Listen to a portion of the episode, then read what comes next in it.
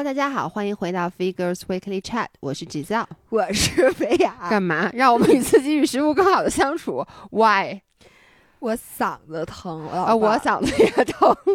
哎呦，这两天今天是二百四十四期，Long time no see。然后大家，大家赔礼道歉，先给大家赔礼道歉。我们那个跳过了一个周三的音频，然后给大家解释一下，并不是我们偷懒不想给大家录，就是我们周三发的音频，其实我们是周一晚上想给大家录的。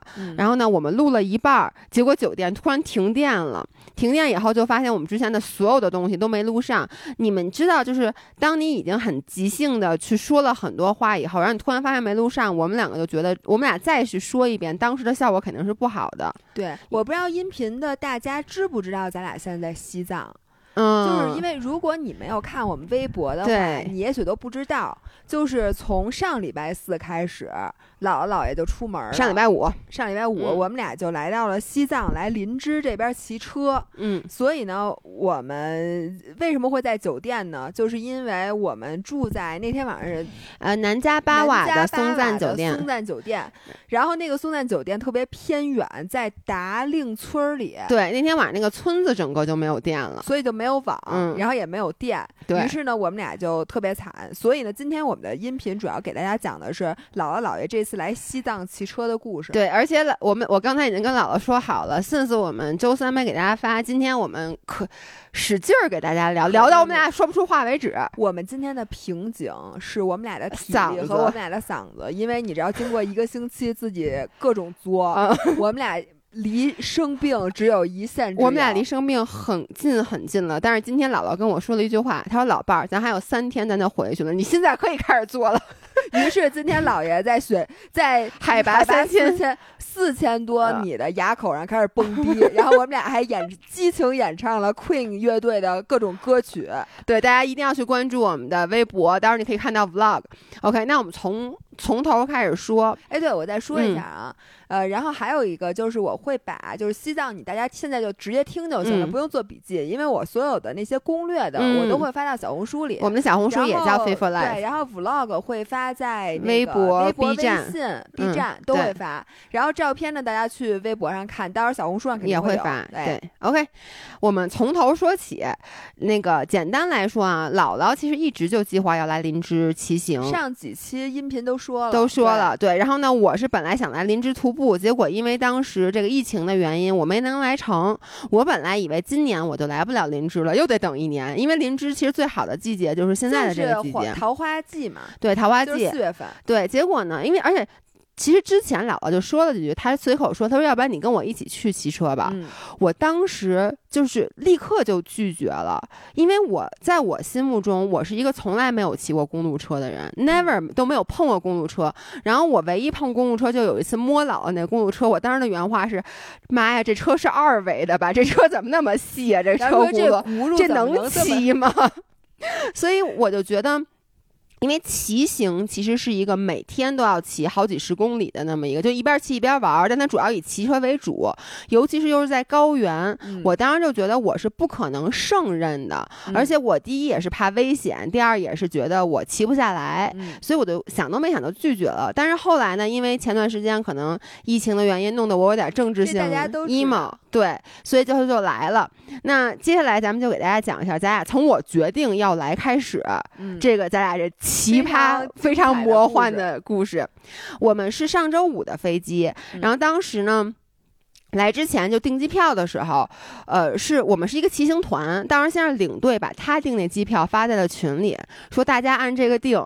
然后我我当时在开车没仔细看，我就看姥姥说了一句，说啊，这个咱们是要夜宿机场吗？在在重庆刷夜。对，然后我才，然后我到了地儿，我一看那个机票，我就笑了，因为之前如果这个飞机票是让姥姥订的话，一定他会订早上起来出发的，没错。就比如说七八点，就是好几次我们俩因为订机票。也没有不高兴，但就是他想早点走，我就想能不能说，比如十点钟以后。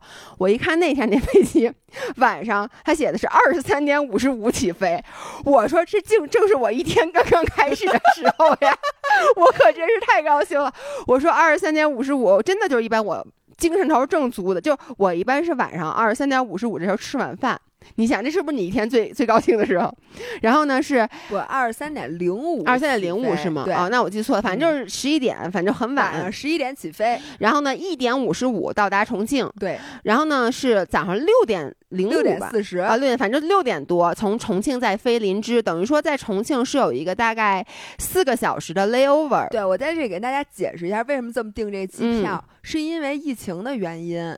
然后本来呢，就是有很多就是临来林芝的航班，最繁忙的季节之一就是现在。对，大家林芝桃花节，大家都知道，从四月初开始到四月中旬到四月末，差不多就是都是来看桃花的。所以本来是各个城市都有各种直飞林芝的航班，在这时候最密。嗯。但是呢，上海首先先不行了。嗯。然后呢，北京这边也是，呃，北京这边也有疫情。嗯。然后林芝前两天也有疫情。对。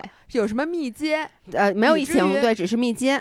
以至于所有直飞的航班都取消了，嗯，以至于只能转机。但是呢，大多数人他们周五都还要上班，是的。然后就就反正就赶上这日子，就只能是周五夜里飞，所以就订了如此魔幻的飞，就是飞机。对，然后其实这个本来已经是挺累的一个航班了，但是当时我们原计划是说我们四个小时，因为我们每个人都要带一个车包，而且呢，因为这个转机特别就是，如果你是白天在重庆转机，那个。行李你是不需要自己拿出来的，他是有行李员帮你把这个。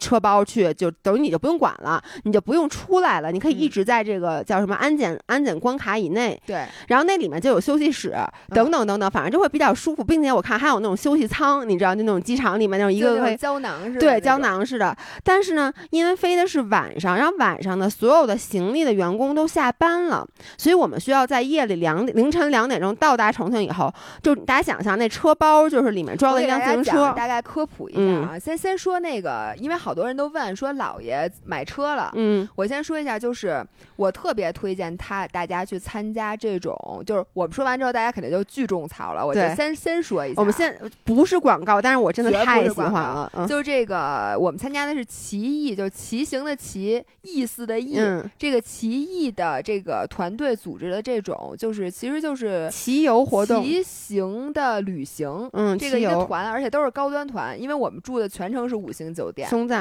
对，就是松赞，就基本上住的都是松赞，然后安排的都是顶级。然后呢，如果你没有车没关系，因为姥爷其实就是提前两天到车店。就是它是跟闪电绑定在一起，闪电车店 specialize 去租了一辆人家的试骑车，并且那个车呀，他会给你做简单的 fitting，给你全调好，对，然后你就不用管了。然后车包是什么东西呢？就是大家知道，你如果想把一个自行车带到外地，嗯，你需要把它放在一个，其实它那个它那车包还特别好，是带气囊的，OK，以至于呢，你其实就把那轱辘卸下来，然后把车把什么的往里一放，然后给它充上气儿，然后这个东西是有四个轱辘的，你可以拉着走，然后这个。东西呢，它就当做超规行李，就像高尔夫球包一样，就可以直接托运。所以姥爷其实，在行前就是去了一趟闪电车店，我什么事儿都没管，我就去闪电车店，我买了两条骑行裤。对，然后骑行服我特别后悔没买。我跟你说，大家如果说你要参加这团，如果有一个像姥姥这样的人跟你说，嗨，你就骑行服挺贵的，你先别买了。当时我特感谢，但是我发现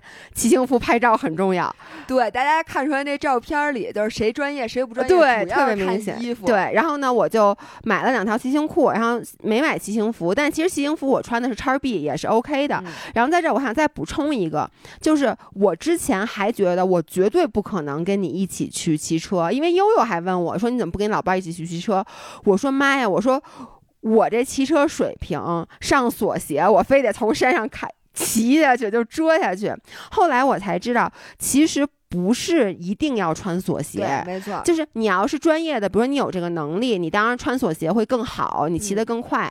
但是呢，我到了那闪电那以后，人家跟我说，你其实就穿板鞋就行。然后他们把那个那个公路车给我换了一个大脚蹬子。对，就是你就对，你就平踏，你就其实就很正常的骑车一样。就算你没有公路车，你其实也可以参加这活动。你只要提前你得你得会骑自行车啊！你不会骑自行车肯定是不行的。对，因为姥爷这次他其实第一次摸公路车，但一会儿你会听说姥爷的壮举。对，姥爷骑上了海拔四千七百二十八米二十八米的垭口，把大家都震惊了。所以其实我觉得咱们的五人肯定是 OK，对，绝对没问题。所以你就提前订一辆车，就完全可以参与这个旅行。我跟你说，这个旅行。是不是你玩的最好的之一？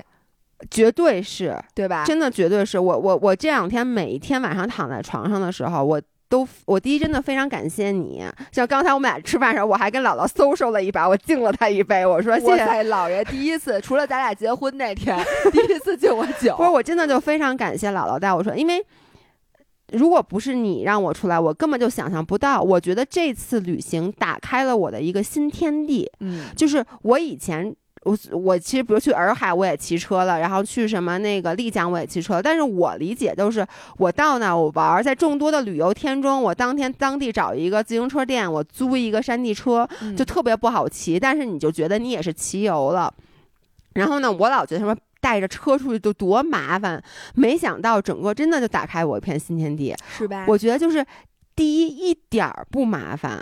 简直比我麻烦事儿都是人家干。对 对，就是说这种骑行团你参加一点都不麻烦。第二，那个体验和那个车。确实是比你在当地租的要好很多，OK，而且很安全。继续说啊，对，然后就那个就那个说到哪呢？说到机场，然后那个包我们得把那包取出来，所以还是稍微有点麻烦的。但我当时想的是，反正四个小时，你到那儿，你想你在飞机滑行一段时间，你再出来查核酸，反正拎包乱七八糟的，你基本上满打满算得花个两个小时。你可能坐在那个，然后你到。我们俩还特意换了一个那个头等呃叫什么头等舱休息室，头等舱休息室的那个票。咱们俩到时候到那头等舱休息室里面去找个大沙发，然后呢稍微眯瞪一稍微眯瞪一会儿。我甚至还提议我说咱俩把音频在那个 休息室给录了。还提议要玩飞盘，对，我还提议说要不要在机场玩飞盘。我给大家讲，我这必须要插入一个故事啊，就是这样的，在我们马上就要走了前一天，然后我和姥爷见面。当天当天。周五哦，对对对，咱不是晚上飞机，因为我们不是晚上飞机吗？白天我们俩还见了面儿，去收拾行。我当时在收拾行李，然后当时他在收拾行李，他们家地上放着一个飞盘，那飞盘好像是是是怎么回事来着？就是我说我最近特喜欢玩飞盘，我说要不要带个飞盘？然后呢，我就说你不把那飞盘带着。然后我其实是一句玩笑话，这时候姥爷特别兴奋的看着我说：“哎，对呀。”说咱俩今天晚上在等飞机的时候，说咱俩 练练飞盘，可以玩飞盘，练练船盘。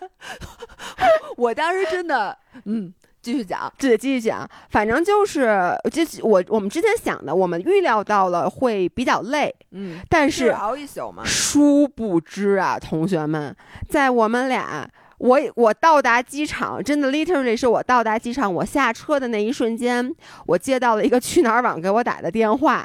而且它是那种，它不是人工的，它是电子的，就是那种机器人。机器人打。你一打，他就先说：“尊敬的侯诗瑶女士，你好，你在本行什么订了一个什么什么机票？”然后就告诉我说：“我们六点钟飞往林芝的飞机被推到了九点多。”对。你们知道这意味什么？这什么吗？就意味着我们凌晨两点钟到达重庆机场，第二天早上九点多才能飞往林芝。我们有一个这个是多少多长时间？七个小时。七个小时的 layover。对。然后呢，我们就说怎么办？当时呢，我第一个跟姥姥说的是，我当然不知道咱们得取车包，我也不知道咱进不去安检，所以我说，哎，实在不行就在休息室多睡一会儿。反正你知道吗？我甚至当时脑海已经在想我怎么拼那沙发了，就是休息室那个大软沙发。我想，因为它不是还有那种墩子吗？我就想用两个大的沙发中间加一墩子。我想我正好我就躺在那，我窝在里面睡一觉，其实也挺舒服的。而且当时我甚至还想，如果你只让我睡两个小时，其实还挺难受的。但如果你让睡一整觉，让我睡到七八点，其实这这一觉起来还可以在休息室吃一碗牛肉面，对，这就算一觉了。然后，并且呢，当时琳琳就是我们一起来的那个另外一个，他是个五人，他是个五人，对。然后琳琳跟我说说，听何豹何 boss 是我们的领队，就是闪电的老板，说听何 boss 说那边有休息的那个 VIP 区，嗯。我当时听到以后，我就放心了，于是我们就就去了，然后我们就到了重庆以后，拎着包，然后何豹子就开始拎着包，我们在后面就跟着就在就在那走，然后看他。一下就按了四层的电梯，然后我们就跟着进去了。我当时就想，这四层肯定是一个特别豪华的那种 VIP 休息室。凌晨大概两点半左右。对，当时姥姥已经困得不行了，就是她都因为姥姥每天晚上大概是十一点多、十二点睡觉，两点半正是你深度睡眠的时候。对我当时看起来也像一个深度睡眠的样子。对。然后呢？结果没想到，我们到了四层以后，何 boss 他拉着那个箱子在前面走，我们在后面跟着，然后就来到了一片，大家想象就特别像一个商场，然后中间就是那个个火车站、高铁站中间那个好多椅子，但是呢，只有椅子，也没有个什么遮挡的东西，然后上面写了三个大字儿“休息区”。对，对，它不，其实也不像火车站、机场，就是普通的机场的那一排一排的椅子。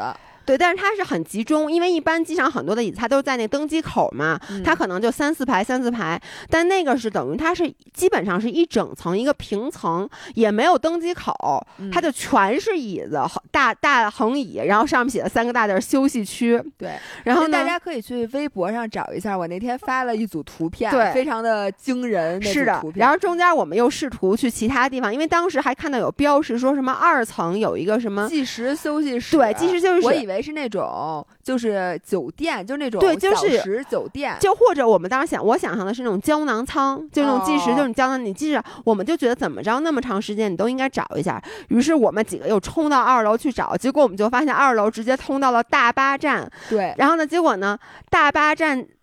门口躺的全是，我觉得可能是坐飞机来，第二天要坐大巴走的一些人。然后那些人，他们都是有备而来，因为他们知道他们到了这儿是夜航班，第二天的大巴一定是早上起来才发车，所以他们带着枕头、被褥和毯子。对，就大家能想象那种大巴那种公共汽车站那种睡在地上的，那就有睡在地上的也好，睡在椅子上也好，盖着小花被。对，就睡特香，然后我们就走过去，我们就声音特别大，因为你知道当时也没有大巴，就是那种很很轻，于是我们就回到那儿，我们说那咱就在这睡吧。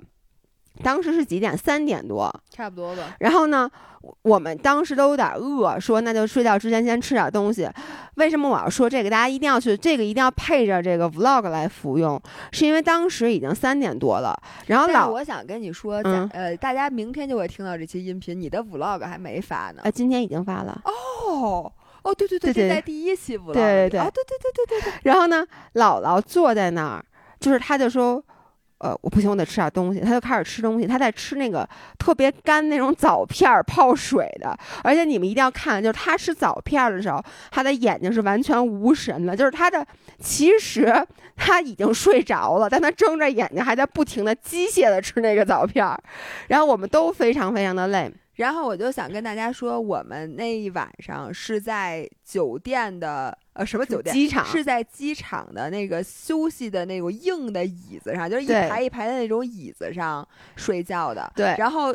幸亏我们有那个车包，所以大家可以看一下那个图片或者 vlog。对，那个车包像一面墙，就我们把那车包怼在我们的前面，就是这样子。你躺在那儿吧，你对面睡的人看不见你。对，要不然的话，我跟那那位秃头大哥打呼噜的秃头大哥，我们俩会四目相对，感觉我们俩睡在一张床上。要不然真的很尴尬，因为那个椅子之间的距离其实就是一个正常的距离。大家想那种躺椅，然后呢，因为又不是只是我们人，那些那个区域其实我觉得当时百分之。八十的上座率，就基本每个椅子上都躺了一个人。对，然后呢，而且人家可能早就来了，他有的已经进入了深度睡眠，反正打呼噜的打呼噜。大哥真的进入了深度对，就打呼噜打，反正睡特香。然后呢，你知道吗？你面对着他们，你就有点睡不着，有点尴尬，你知道吗？因为像我，毕竟也经不是经常睡在这种公共场合，所以我们把车包怼在前面，有点像安了一排门，然后就还行。然后我们就开始睡。嗯，大概是姥姥什么你就开始睡啊，侯女士？那蛋白棒是谁吃的？不，那屋里可可什么豆浆？对对对，我们就吃完了夜宵，三点多，对，三点多就开始睡。然后呢，姥姥其实挺快，因为她特别特别困，她挺快就睡着了。我给大家讲一下，是这样的，嗯，你们的姥爷特别鸡贼，他也不知道，哎，你是不是从来出来都戴眼罩啊？对。对你，然后呢？他因为你知道那个旅客大厅是不关灯的，特别亮，灯火通明。然后你躺在椅子，那椅子吧，其实比较难侧着睡。嗯。然后你侧往这边侧吧，它会掉下来。对。你往那边侧吧，离离椅子过近，对，你就能闻到一股人 味儿。对对对，大家屁股，你想坐了千百年来 都坐在这张椅子上，然后你突然躺，你也没有枕头，反正就是你知道非常 尴尬，你只能仰着睡。但是仰着睡。睡呢，你，你你就面对着那个旅客大厅的大灯，特别亮，灯火通明。当我看到姥爷从包里取出一个眼罩，还真丝的，我当时无比的羡慕。不是，我跟你们说是这样的，我从来出来都戴眼罩，但我的眼罩一般是放在行李箱里。这次因为咱们托运了车包，所有的行李都只能随身。我当时想，太好了，我就抽出了眼罩。然后姥姥，然后我就在想，那我该怎么办呢？我眼皮儿这么薄，你知道我把眼睛闭上，发现跟没闭上是 一样的，那还是这么亮，怎么办呢？我突然想到了，我还戴着口罩。于是我发现我的口罩足够大，而且我的口罩，哎，同学们，我幸亏没有戴一次性的口罩，因为一次性口罩它是透明的，它其实不太挡光。但我戴的是一个我从香港。网购回来的高级口罩，特别厚，特别厚，还绒面，还特暖和。于是呢，我就把口罩往上拉了拉，以至于我发现它完全可以当一个眼罩加一个口罩用。不是，你知道我特别想，第一，我我我特别不喜欢那张你那张照片儿，大家可以去微博去看一下这张照片啊，就是姥姥。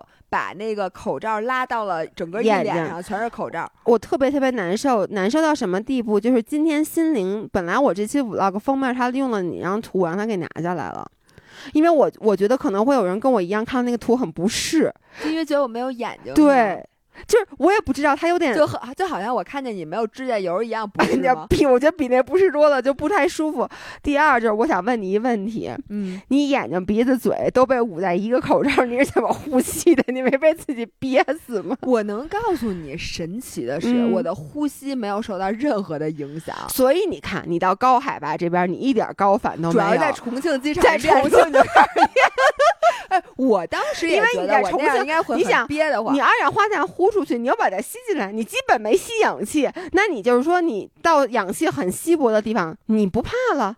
哎，还真是，我就那一晚上的训练导致你最后这几天都没有高反。对，所以呢，就是姥爷戴着他的真丝眼罩，姥姥戴着他的口罩，然后而且你知道，就是我们那一团的那些人都开始说睡了晚安，然后所有人都躺下了，然后我们那领队和 boss，我跟大家讲，你们能想象那个整个一个候机大厅几十。甚至我就可能能上百张椅子上，每个椅子上躺了一个人，但是远远的有一个三，就三个坐在椅子上，有一个男的坐在正中间，跟打定一样，就是没有躺下就坐在那儿一动不动。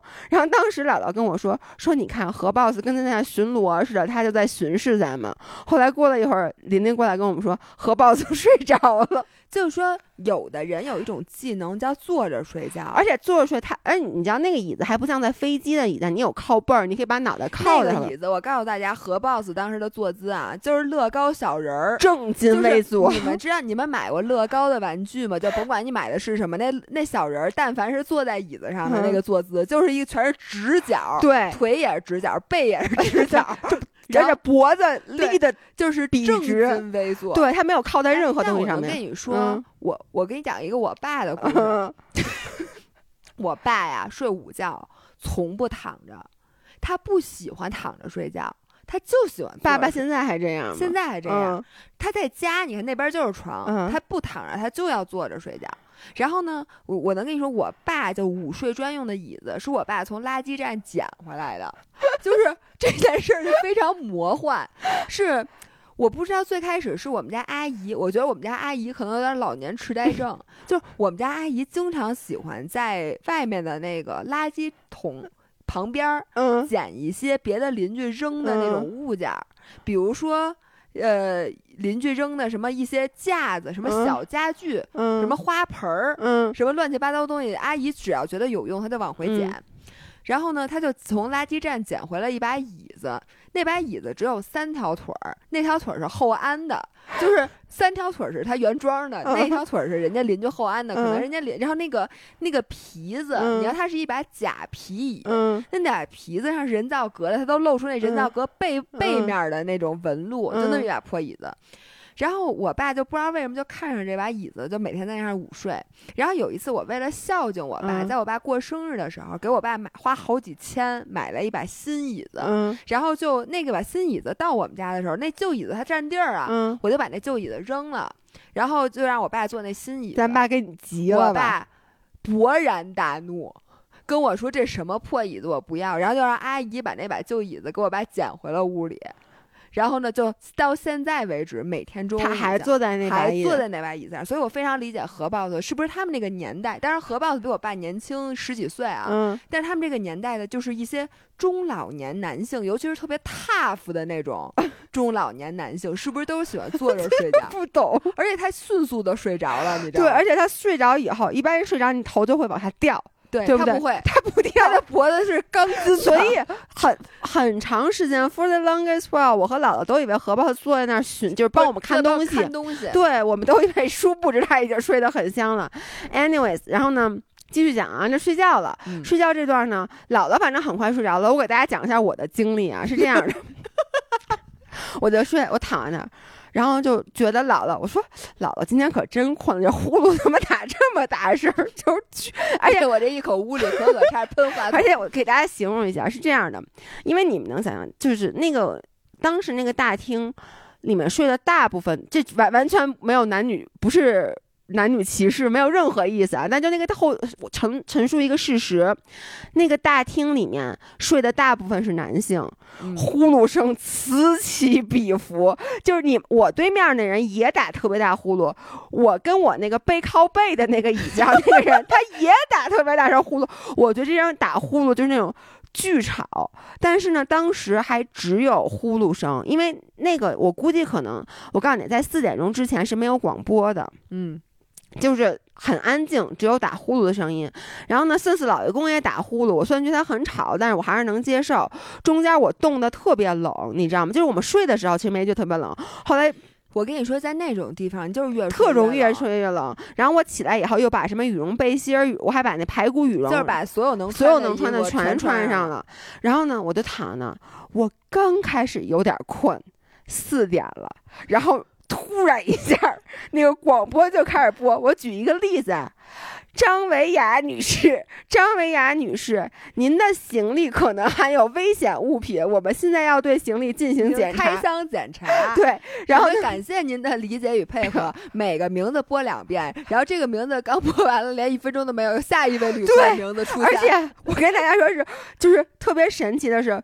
我因为我们都有过那种，就可能你托运行李里面放了电池什么的，可能要被检查。但是我不知道其他机场啊，反正北京机场以及我坐过所有飞机的机场是这样，他都在你进去之前，他先不让你走，就行李过了他才让你走，然后他当时就会开箱检查，让你看那个大屏幕上有没有你的名字。从来没有在广播里如此大声的，就是说谁的。那个行李箱里有违禁物品，全整个机场上都知道。这是第一，第二是它不一样，它有的是说感谢您的配合，有的是说呃不是，有的说感谢您，请您什么速到什么什么大厅什么的来配合我们工作，有的说请您拨打这个电话。然后呢，于是我就躺那，我第一开始就开始，因为他是可能七八个名字，他反复的念，我就开始记这些名字，因为我睡不着啊，然后我就开始背这些。名字，然后呢，我就发现一规律，哎，怎么有的不是？我就试图去找规律，怎么有的是这个让直接去大厅去办理，有的是联系这个电话，然后呢，他他那顺序还不一样。他这次比如说是张王李孙，下次是张李孙王，所以你就开始琢磨。对，就在这样的气氛中，我才睡着了。你知道，我真的就是我那天晚上我。大家谁如果认识重庆机场，能不能把这段广播发给我？我发给姥爷，因为我发现这段。音乐对老爷非常催眠，不是？以后就每天听着这个音乐。而且你知道，第二天早上醒了，我跟罗京，就是我们另外就我们那个五人她老公，我就跟他说，他说我也发现，他说我也在找这个规律，我们俩找了一晚上，找一晚上规律，就是我就在，而且你知道吗？后来我们俩我们俩都会干一件事，就是在他报完这个名字，我就开始想，他该报那谁谁谁了。名字都记住了。对，如果他报了，我说哎，你看我蒙的；如果他没报，我说你怎么又打乱了顺序？谁谁谁的行李他 拿了吗？要不我替他打一电话，我问问。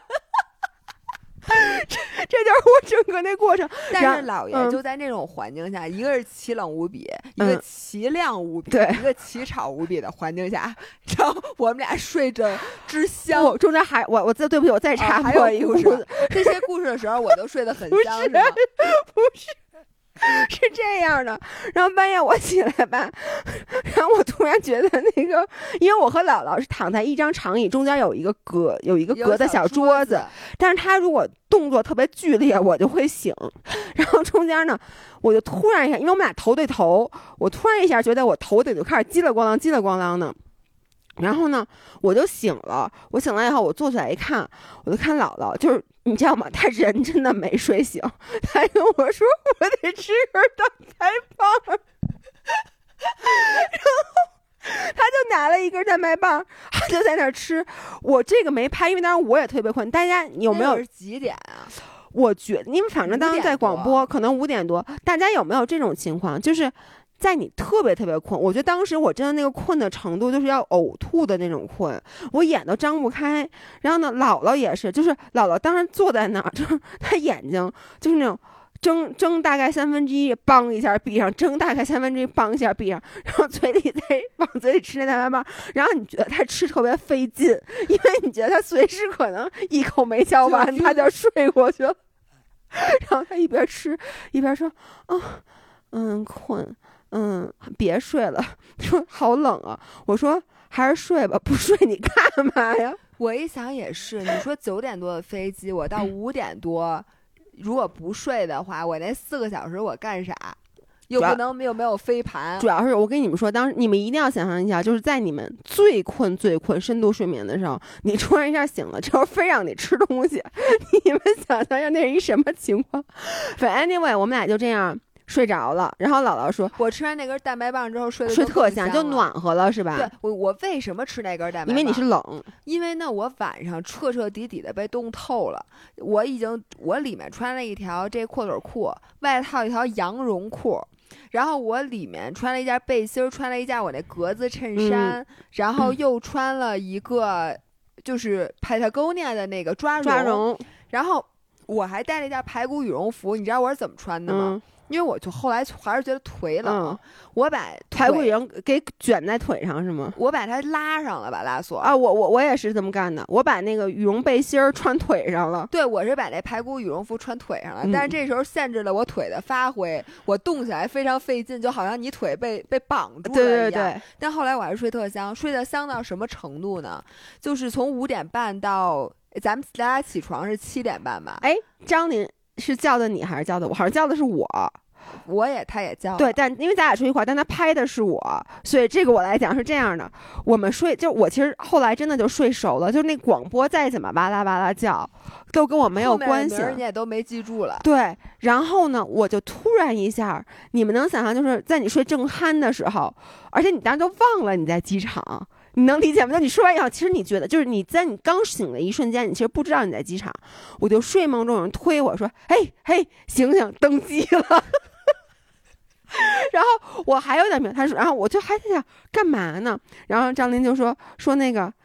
你你睁眼说，你们俩睁眼看看，整个机场就你们俩所以你看这片区域还有别人吗？然后我才发现，我们团友咱们一共是八个人，所有的人都已经拉着车包去旁边吃重庆小面了。而且跟咱们一起睡的，除除了你对面那大哥以外，所有人都不见了。对对，然后只有我们俩在那个椅子上睡得无比的。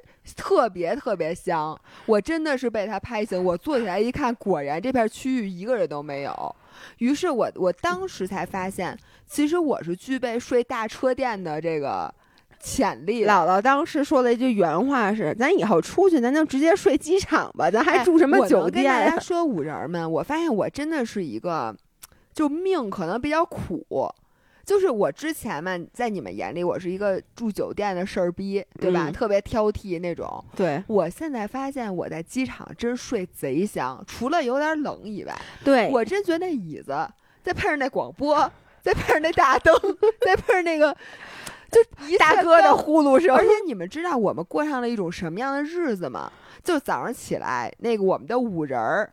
咣叽拿了一大袋儿，里面全是吃的。姥爷咣叽从他那包里把那全是蛋白棒那什么都，然后姥姥果断的从自己的小包里掏出保温杯，然后开始说：“哎，冲点这个，沏点这个。”然后就在我们俩那个中间的那个小桌子上，这摆一桌子吃的，一片香河。我就盘腿坐在那个机场那椅子上，然后拿保温杯一边晃着我那豆浆，一边捏着那个面包，然后去厕所洗了脸，刷了牙，还梳了梳头。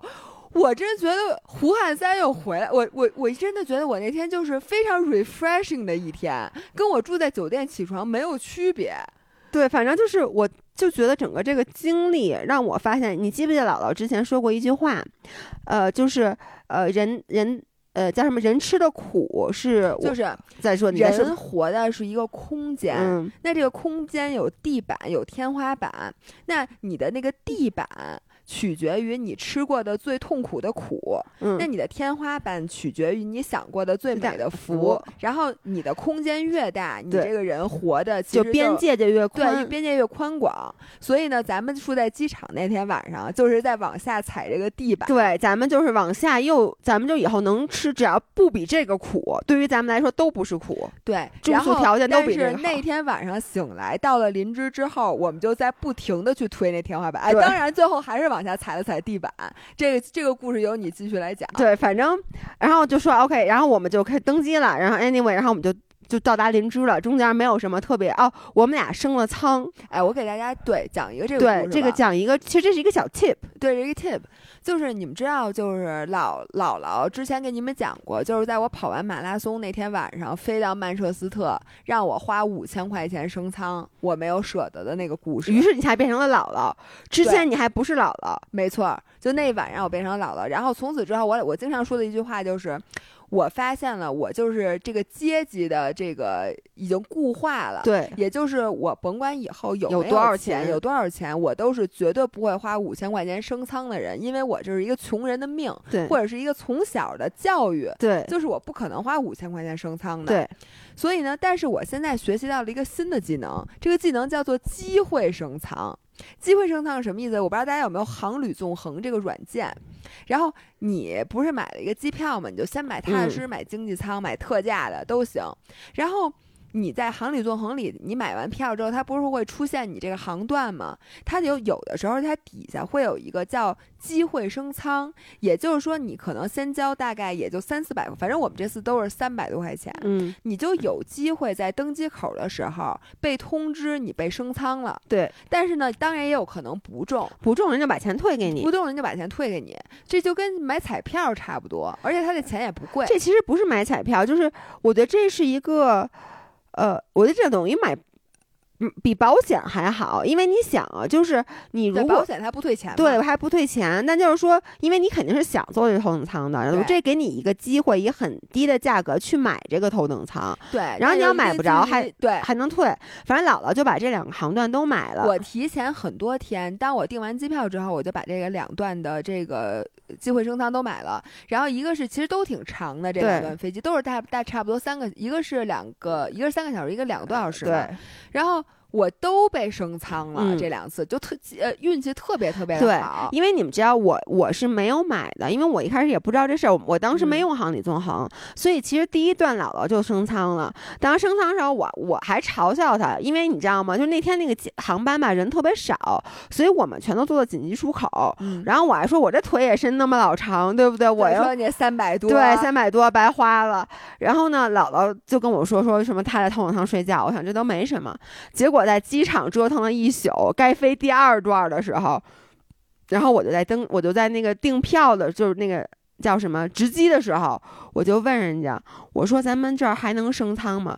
这就是第二个，就如果你没有，因为机会升舱是这样的，你在好像航班起飞前多长时间就不能再买了。对，因为当时我的姥姥就说你赶紧买一机会升舱，结果我一发现就已经不能购买了。那第二个便宜升舱的叫做登机口升舱，对，就你在值机的时候可以问他有没有升舱的机会，然后这个呢。你花多少钱呗？我花了六百七，OK，就等于是姥姥的那个三百多，对，三百多一倍。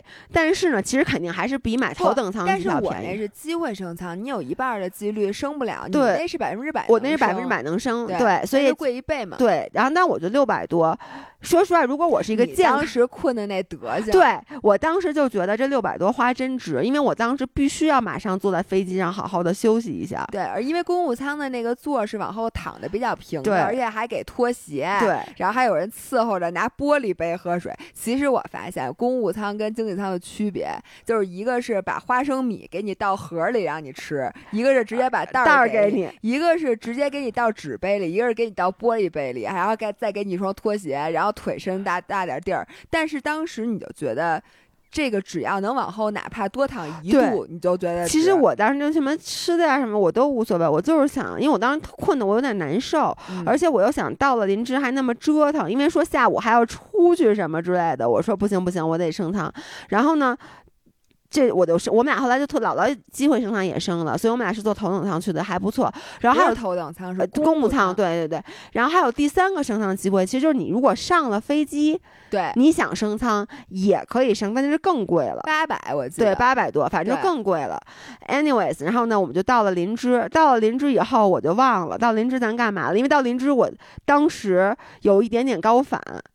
你记不记？真的，你到机场就有高反了？没有没有，就下来以后，就是我们到了林芝特别特别美。然后呢，那个我们是做核酸，就到了落地以后需要做核酸。对啊，不要说。然后呢，我们就。直接那个，因为我们在当地是有那个领队，他已经提前到了，还给我们每个人献上了献上了哈达，然后他那车早就准备好了，然后我们一个个出来，因为当时也是因为有疫情，就挺担心，别到时候因为什么原因就不让我们出，但其实还都挺顺利的，然后只是要求就是我们当时现场得做个核酸才能出机场，嗯，然后并且那人特别叮嘱我说，你一定要在第一天第第几天，第一天、第四天、第七天要做核酸，然后我们就出了机场，然后。出机场那一刻，我真的都要感动哭了，因为太美了。就是我看了很多林芝的图片，但你知道，当你从那个机场走出来，那个雪山，而且我们来之前，据说林芝一直在下雨，就天气没有那么好。我们来那天就是艳阳高照，但天上有很多很多的云，然后那个天是那种深蓝色的，然后那个雪山就在那林芝机场后面。我当时出来以后，我就说。所有的病全好了。而且你知道，我们这次来其实特别不容易，就是因为最开始呢，其实我早就报了林芝这团，但是呢，就一直不说，不知道能不能去。因为现在其实疫情期间啊，咱们干所有的事儿都是感觉百分之五，也就百分之五十几率，甚至有时候都不到百分之五十的几率能去。你看这两天过两天他们去云南那团，到现在都没说，还有五天就出发了都没说，还不知道能不能成团。所以我一直就很忐忑。然后之后呢，又因为北京的疫情，然后又觉得，哎呦。这还能去吗？然后又加上林芝又有这事儿，说哎这能去吗？然后一会儿大家改来改去，原来跟我一起去的那个人他就不去了，然后还有另外一个人也不去了，就这个团。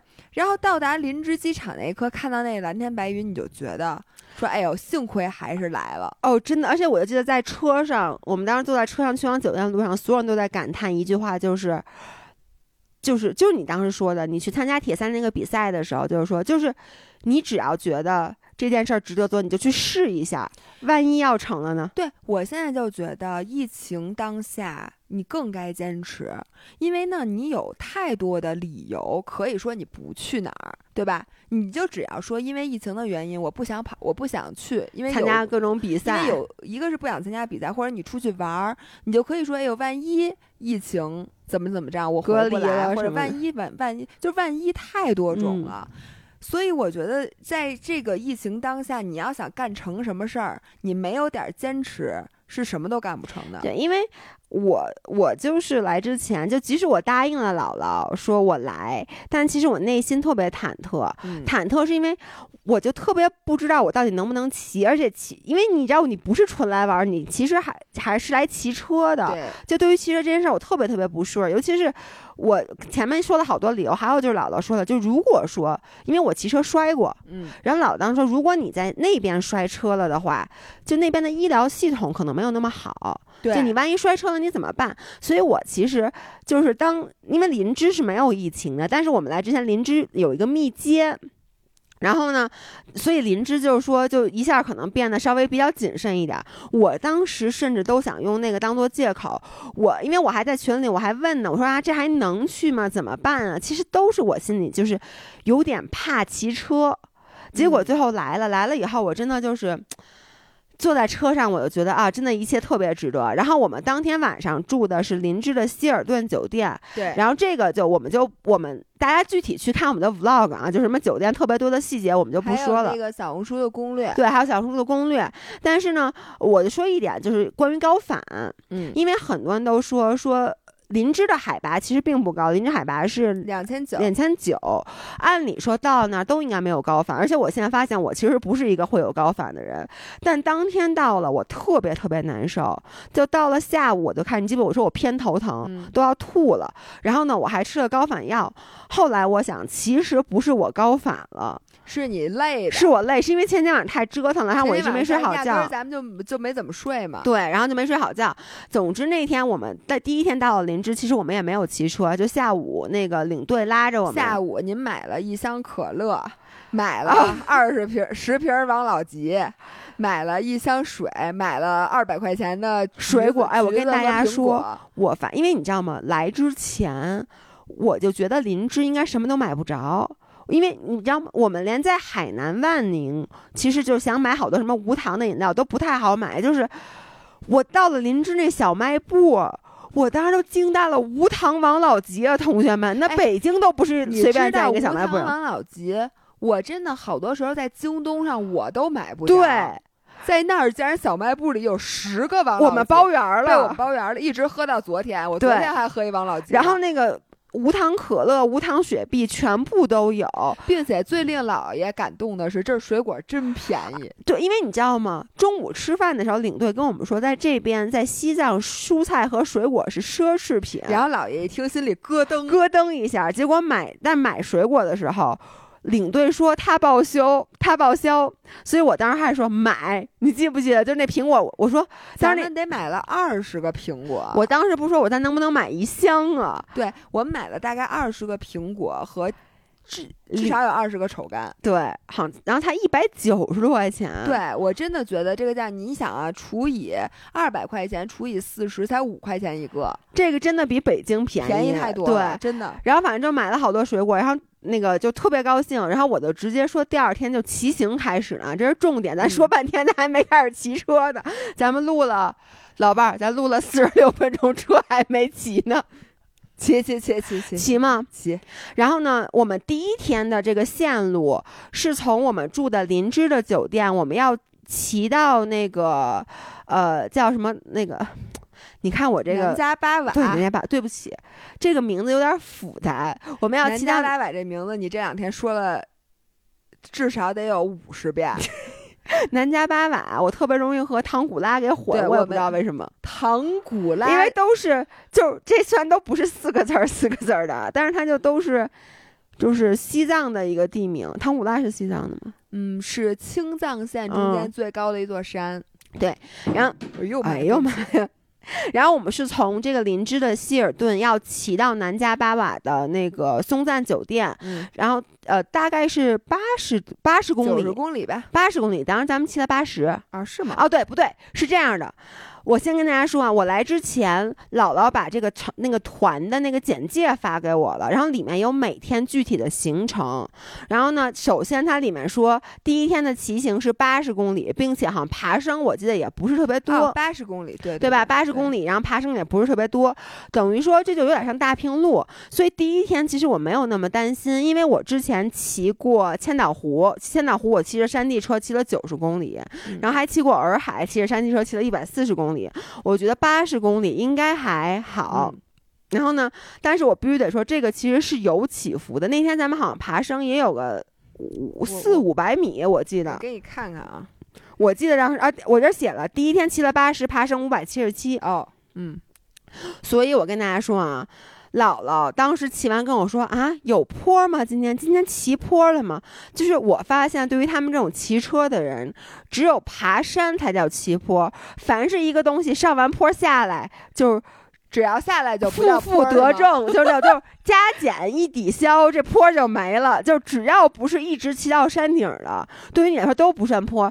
因为我第一天骑车的时候，真的是我第一天骑公路，我特别特别紧张，就是。我浑身上下都较着劲，然后我的姿势也特别不对。我能说你那天的照片，我在微博里一张都没发，因为你浑你看特别丑，特别丑那个照片。对，因为我整个人就缩着弓着背。首先是我不知道正确的骑行姿势是什么，因为我虽然会骑自行车，但是公路车跟其他的车不一样，它那个特别低，就你要趴的比较低，所以我对整个就是你到底应该是以一个什么姿态待在那车上，我不是特别清楚。第二就是，因为公路车吧，它那把特别活。就他需要有一个比较好的控车能力，而我呢就属于特别紧张，所以我从头到尾，我看老死死的姥姥一会儿挠挠这儿，一会儿挠挠那儿，一会儿从那个后腰包里把那手机掏出来还录像，然后一会儿又回头看我，然后我全你们知道吗？就是我当时啊，就是第一天姥爷上车的时候，我也有点紧张，我特别怕第一怕你跟不上，第二怕你那个摔了，嗯，所以我就老回头，嗯，我每。一次回头，姥爷都会在后边大喊：“别回头，别回头！”而且那喊的那个叫声都是那种。我特别怕你回头看我，你摔了，你知道吗？然后我特别怕你喊完之后你摔了，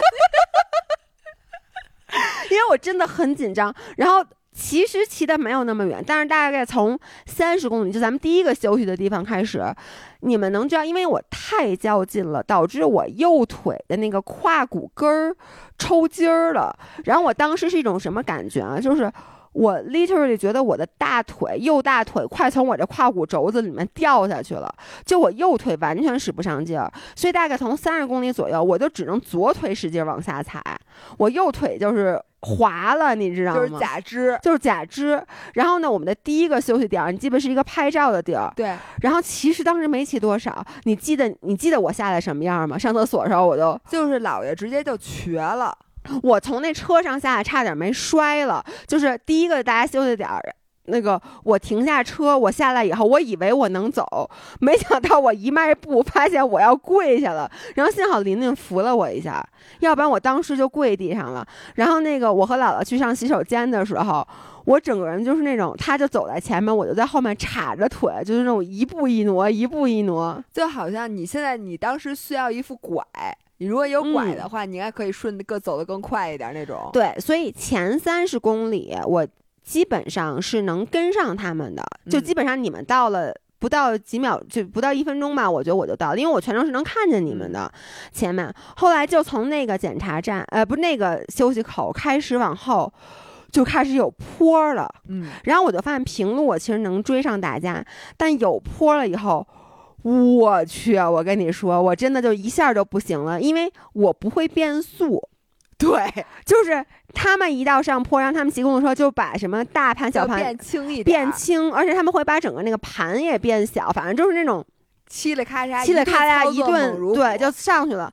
我也不会变，然后我就突然发现我脚踩不动了，你知道吗？我就哦，怎么停在这儿？然后我就开始往下溜车。然后这时候何 boss 就过来。我觉得真的就是为什么，如果你没有骑行经验，一定要跟着骑行团，尤其我觉得就这个团。就是何 boss 太认真负责了，他后来就一直跟在我旁边，他就跟你讲，对他首先他就会给我指令，他告诉我左手换小盘，然后说推后面那个什么，右手什么怎么着，然后我不就往往轻了减吗？但是我一直有一个心理，就我老怕一下减到最轻，我一会儿就没有余地了，所以我老舍不得减。但何 boss 在我旁边就说说再减再减再减。然后呢，他就后来，呢，我剪完以后，我不是因为一开始你知道我，我刚开始追不上的时候，我特别紧张，嗯，因为我特别害怕，因为咱们这车队本来就不是特别长，我又是最后一个，我就怕我完全追不上你们，追不上大家了，追不上你们，然后我就万一我丢了怎么办？反正当时我我就无法形容我那种害那种恐惧，所以我一开始就我踩不动，我还使劲踩，然后我那个心跳就我那天不第第一天心跳是一百九十八嘛，就飙到了一百九十八。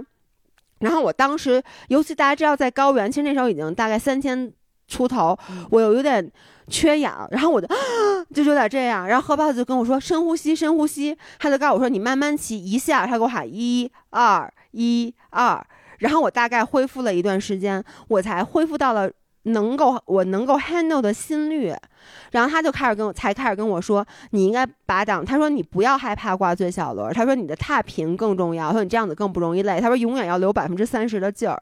哎，我要跟大家科普一下，就是我发现，如果你以后在高原骑车，无论是骑公路还是骑山地，只要是我觉得海拔可能超过两千五吧，然后这个时候呢，你都要。把那个速变得轻一点儿，嗯，然后踏频上去，就是你使劲蹬，是就是你蹬的很快，但是呢，每一下用的劲儿比较小，对，这一下更利于在高原上骑行，对，要不然你很快乳酸就堆积。因为你想啊，就是呃，真正就咱们在高原用氧的是这些肌肉。如然后肌肉呢？你其实你的踏频越慢，也就是你每一下蹬的越使劲，嗯，你那个肌肉是越耗氧的，嗯，对吧？其实我们的心肺适应的比肌肉要快，所以呢，你一旦在高原上让自己那个腿每一下使的劲儿特别特别大的时候，你就更容易高反。对，所以大家在高原上骑车一定要悠悠着劲儿。对。就轻一点，哪怕你蹬快一点，是。所以后面其实我们就一直又就没怎么歇。我不知道你们歇没歇，反正后来我就没歇，因为我从爬坡那块儿我就被彻底的落下了。然后何 boss 陪完我以后，他又到前面去，他去追其他的人。但是我到后来也不是很担心，就是我们这次一共就八个八个人，一共就八个人，每个人和每个人都落下了一段距离，一共八个人呢。然后呢？呃，有老特别厉害的，什么是那个囧哥德国冠军是吧？他那个年龄组的囧哥是一个在铁三在北京的金海湖比赛拿过年龄组第一的人，对，就巨厉害的。然后有老的，然后有副哥，就是有三十三年骑行骑龄的人，六十五岁的老先生，三十三年麒麟，我追不上他。然后呢，有什么核 boss，就都是很厉害的人，包括像我们那个五人琳琳，他也有过。呃，他虽然骑龄不太长，但他这一年骑过很多不同的 tour。对。然后呢，所以我们这个八个人里面，基本上可能比较需要被照顾的是我和另外一个姑娘晶晶。然后呢，我们有三辆救援车，恨不得两辆救援车都派给了我们。就你根本就不用担心，就是我拉到最后一个，我不用害怕，是因为。他一定要有一车在后面拖着我，就是我要随时就，人家他们就跟我说随时可以上车。但那天呢，我就想都大平路嘛，我就骑。然后慢慢的，后来我虽然骑得很累，但是我觉得它毕竟坡没有那么大，我还是能跟上。然后那天你你们是等了我多久啊？我早不记得了。你好像跟我说是半个半个多小时。就是，我就记得我骑到，因为现在我在到哪儿，大家都不会给我夹道欢迎了。就反正我也慢。但那天因为是我第一天，所有人都很关注我，都怕我骑不下来，怕我出事故。结果那天你们在那个那个，就咱们要进那个景区之前，咱们喝那酥油茶那地儿，然后我到了，所有人都开始给我欢呼。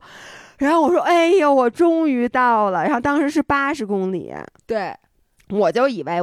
我当时就以为我们骑完了，我因为说好了，上面写的是。路书上写骑八十公里，我一看表七十九公里，我说差不多了。结果这时候领队告诉我们，说完一会儿还有一个大概二十公里的爬升。对，因为我们住的那个南迦巴瓦的那个松赞酒店，一个是在那个景区里边，然后一个呢是在山顶上。对，它山顶的一个村子里边，所以呢，其实本来是说要骑进去的，嗯，但是后来幸亏，对，因为本来说骑进去。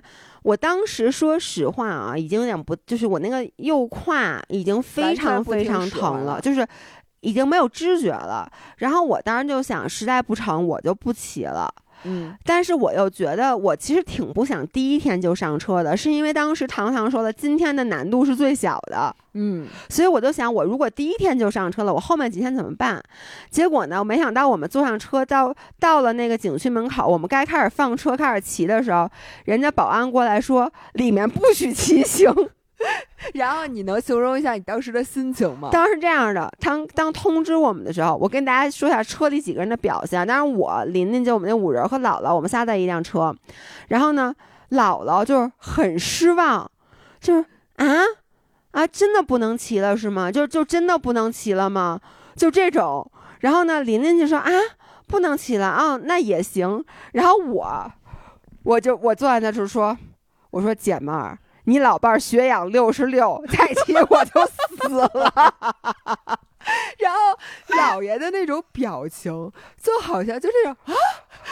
啊，这这儿还有一根蛋白棒，对，我还我竟然还有一包物理可可，对，就是就是在你已经以为你没有蛋白棒的时候，你在人家外衣兜里翻出一根蛋白棒的感觉，就是你知道吗？我就是我们当时到那个景区，就在那儿歇会儿，喝酥油茶、喝甜茶的时候，姥爷有一种那种舍身取义、壮士赴死的感觉。就是我，因为你知道，我当时以为已经骑到头了，岭的时候还有二十公里的时候，我就想。唉，就再再拼一把吧，就觉得我我干脆把劲儿今天就全使了算了。对，因为我当时真的是觉得我第一天上救援车，而且你知道，当时大家所有的说姥爷真棒什么之类的，你就把你架在，就把我架在那。你我跟你说，我我待会儿会讲，我他妈那天爬上雪山也是被你们架的。就是你们这些人太能胡乱的嫁人了，我跟你说。对，然后呢，那天等于就没骑。那我能说一下我的心路历程吗？就是我先解释一下这个地儿，科普一下。我们从林芝第二天不是说住在南迦巴瓦松赞酒店吗？然后南迦巴瓦呢，其实是这个藏东地区的一座，其实是最高的山了。对，它是神山，而且神山说这是处女峰，就是南迦巴瓦是没有人没有人攀登上去，并且说这个在藏民心目中是位置非常高。高的一座神圣的山，对。然后那个旁边是什么呢？是雅鲁藏布大峡谷，嗯，就是前两天有密接进去的那个景区。那个景区在我们住到那个酒店之前一天还是被封闭，对，不让进。但是我们去的那天，它竟然奇迹般的开放了，对。然后等于我们看到的是什么景色呢？一边是南迦巴瓦的雪山和旁边几座雪山连起来的，就是一片雪山，这底下就是一个巨。你想从七千多米往下一直下下到这个，咱们当时住的是两千多，三千。你想，嗯，三千，你就说，呃，三千就四千多米落差落差的一个大峡谷，底下就是雅鲁藏布江，然后并且旁边那个悬崖上就是我们这个盘山道，你从盘山道上一直往上骑，骑到头有一个充满桃花的小村落，那个村落里就有我们的松赞酒店，对，而且那个。桃花就是不是像，因为我妈就说北京也有桃花，你非往别的那是野，那是野桃花，就是。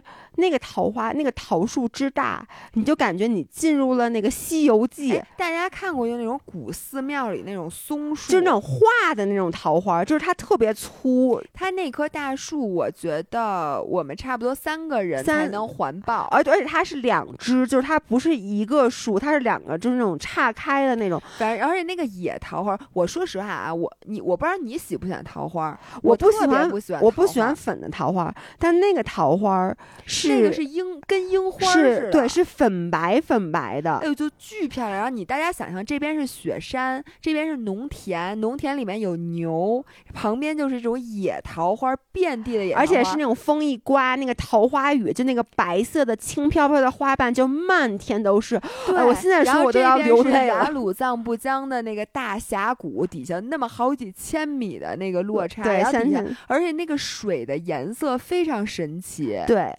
是那种我就说不清的冽的那种感觉，清冽的那种水。哎呦，反正就是那个景色，我这辈子其实是没有见过的。是的，所以当时我们开车一路上山，因为人家不让我们骑车嘛。嗯。哎呦，我心里那个悔哦，我就想着为什么不让我们骑？但是第二天全公布了。对，第二天因为后来让骑了，然后我再。呃，说一下，就是我们第一天看到那个景色，就是姥姥刚刚形容那个景色，你们再想象一下，就是它那个山其实是被烟云雾给包裹着，就是它是那个云很低，就是你透过云可以看到好多好多雪山，那个云雾缭绕，那个云是有的地方厚，有的地方薄，就是那种。真的是像一幅中国那种山水水墨画的感觉一样，所以它第一天是那种天气，因为呃天气预报，而且我们这次特别幸运，因为天气预报本来是说那天有中雨，结果呢一直都没下雨，直到我们上了汽车都快到酒店了才开始下起雨来，然后所以你们能理解，就是它是那种雨。就是下雨的那个景色，你是我觉得有点有点伤心，我也不知道，你你这心里面有点那种感觉，就大自然会带给你那种有点那种心很凉的那种感觉，但又很美，就很凄美的感觉。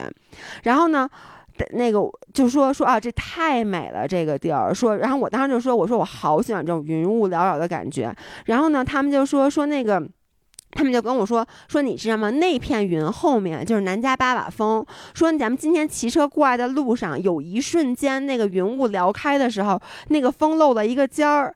然后当时不就问咱们都看见没有吗？然后姥姥没看见，对，因为姥姥一直在闷头骑。对。然后呢，我是因为我在我其实也是闷头骑，但当时富哥经过我的时候就说：“快看南那南迦巴瓦峰！”我就抬头看了一眼，但是我当时太紧张了，我也不敢一直抬头看。所以当时我们就以为这就是我们此行见过的，就唯一看见南迦巴瓦峰的机会。因为他们说这个季节基本上看不到，基本看不到。说这个季节就是基本每天都会阴天下雨，然后云雾缭绕。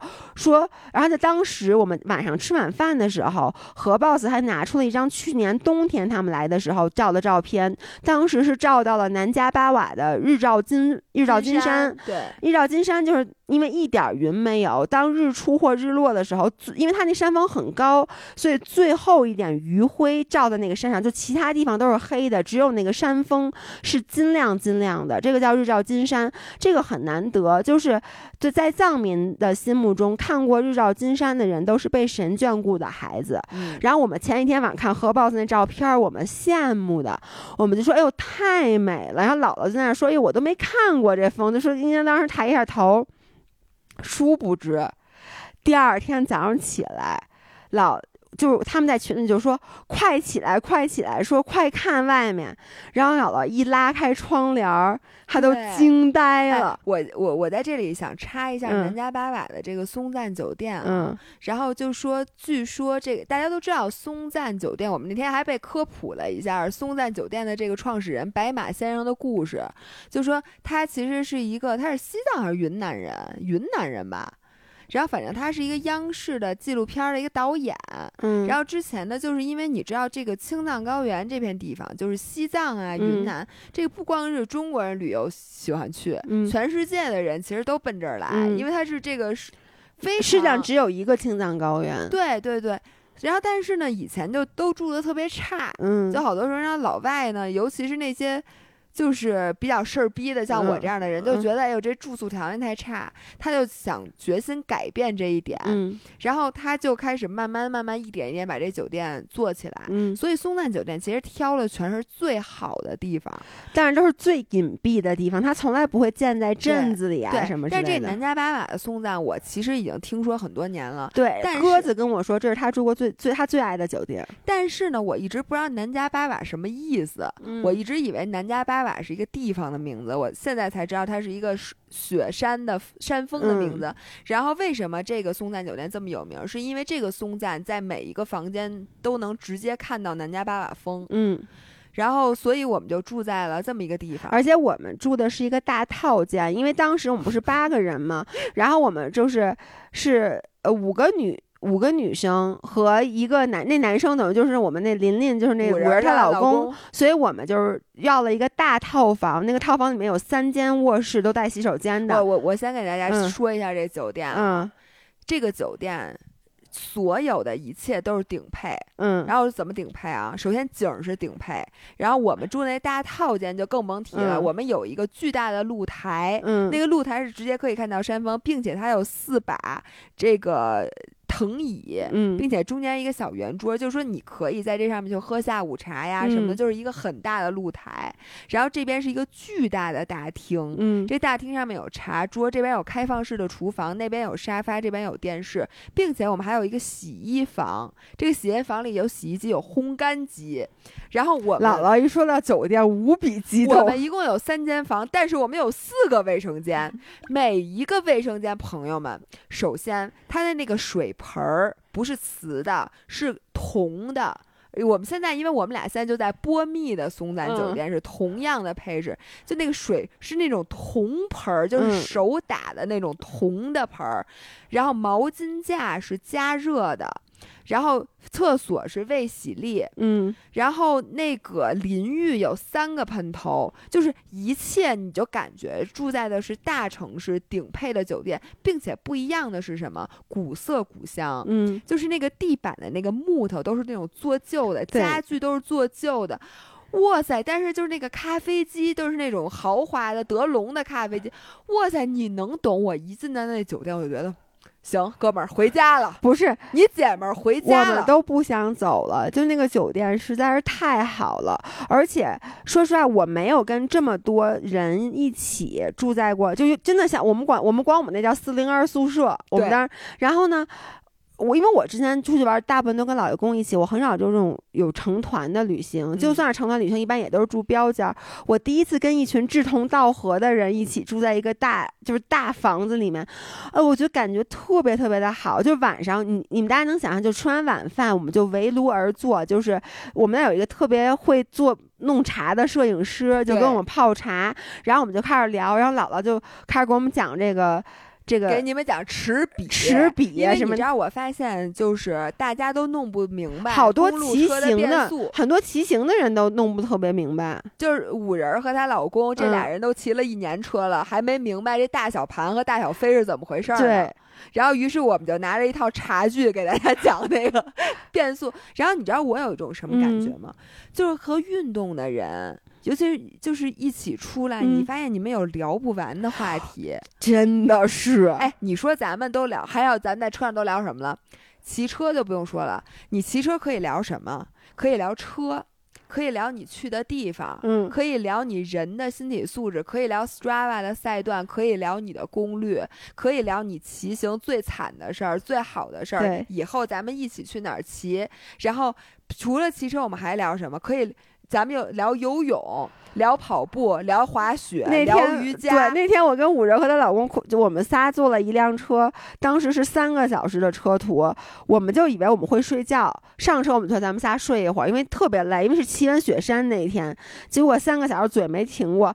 当时到酒店的时候，其实那天晚上本来我们是应该录音频的，是的。但是那天晚上到了酒店，我跟老我老跟姥姥说，我说老伴儿，我想求你一件事儿，我说咱这期音频能不能周五一起？我说我嗓子实在说不出话了。我说我们三个小时，我说我们把所有运动都聊遍了。我说再不到，我说我们高尔夫、游泳、滑雪、潜水，还是还聊什么跑步、骑车，什么徒步、徒步，对，游泳，全都聊了。我说这再不到，我们就。就不知道聊点什么。然后我还想说，虽说我们这次那个年，就是大家这个一个团里年龄都差特远，差特远。然后我们副哥应该都快六十五，对，六十五岁了。然后我们最年轻的竟然是 surprisingly 是姥爷和那个姑娘，都是八三十六，三三十六岁，竟然是最年轻的。但是我跟你说，因为大家都运动，都骑车，我们聊的真的就是一拍即合，并且你知道，我就说。呃，在骑完车那天那么累，说走啊，咱们跑步去。何 boss，我我们五人什么，马上我们穿上跑鞋，我们就下田野里跑步去了。说练瑜伽，夸啦夸叽，我们就在南迦巴瓦的那个。就是那个松赞酒店，松赞酒店里练了瑜伽，冥了想。那天咱们说冥想，打开音乐，我们就坐在这儿一起冥想。然后就说说游泳，他换上泳裤，咱们就去。然后说明天徒步，咱们就直接背着包，咱们就去徒。就跟这些人，就跟爱运动的人一起玩，真特别好。哎，你看了一眼这个，你是不是想说，咱们今天就先肯定录不完，肯定录不完，因为大家知道，我们现在录了一个小时十一分钟，还没有，还没到第二天呢，我们还 最。精彩的，我们还没聊到第二天。本来我是答应大家录两个小时的，嗯，但我跟你说，我现在已经扯着嗓子在喊话了。这样，我先给大家预告一下，好不好？就是说，第一天的骑行完了之后，我们迎来了真正精彩的。对，因为第二天呢是把姥爷骑哭了的一天，大家都看见照片了。第三天是姥爷登珠峰的一天，就是姥爷人生的高光时刻，对吗？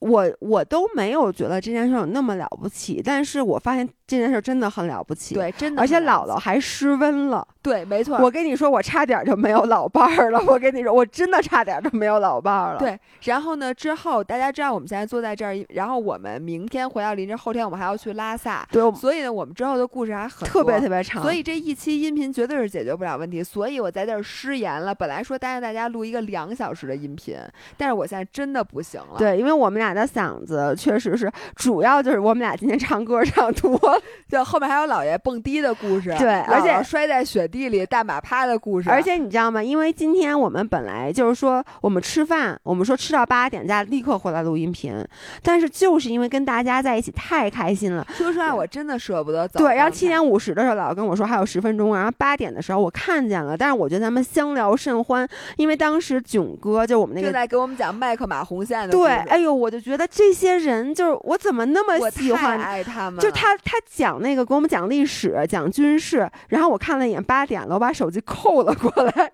然后在八点二十的时候，我们又开始，反正最后我们俩是八点半才离开的，然后就一直在说话，嘴就没停过。所以老伴儿，咱们答应大家，就无论如何，咱把这故事要一一点一点给大家讲，对，一点一点给大家讲完。然后咱们下礼下礼拜三再见。对，下礼拜三再见。然后那个。呃，可以去看我们的 vlog，vlog，但是那个 vlog 可能还没有开始，就是真正的到。但是重庆机场的故事重庆机场的故事已经然后这两天大家可以在微博上看我们照片可以在小红书上看我们的攻略。对对对好的那就这样吧我 们下周三再见我 下周三再见了拜拜。拜拜。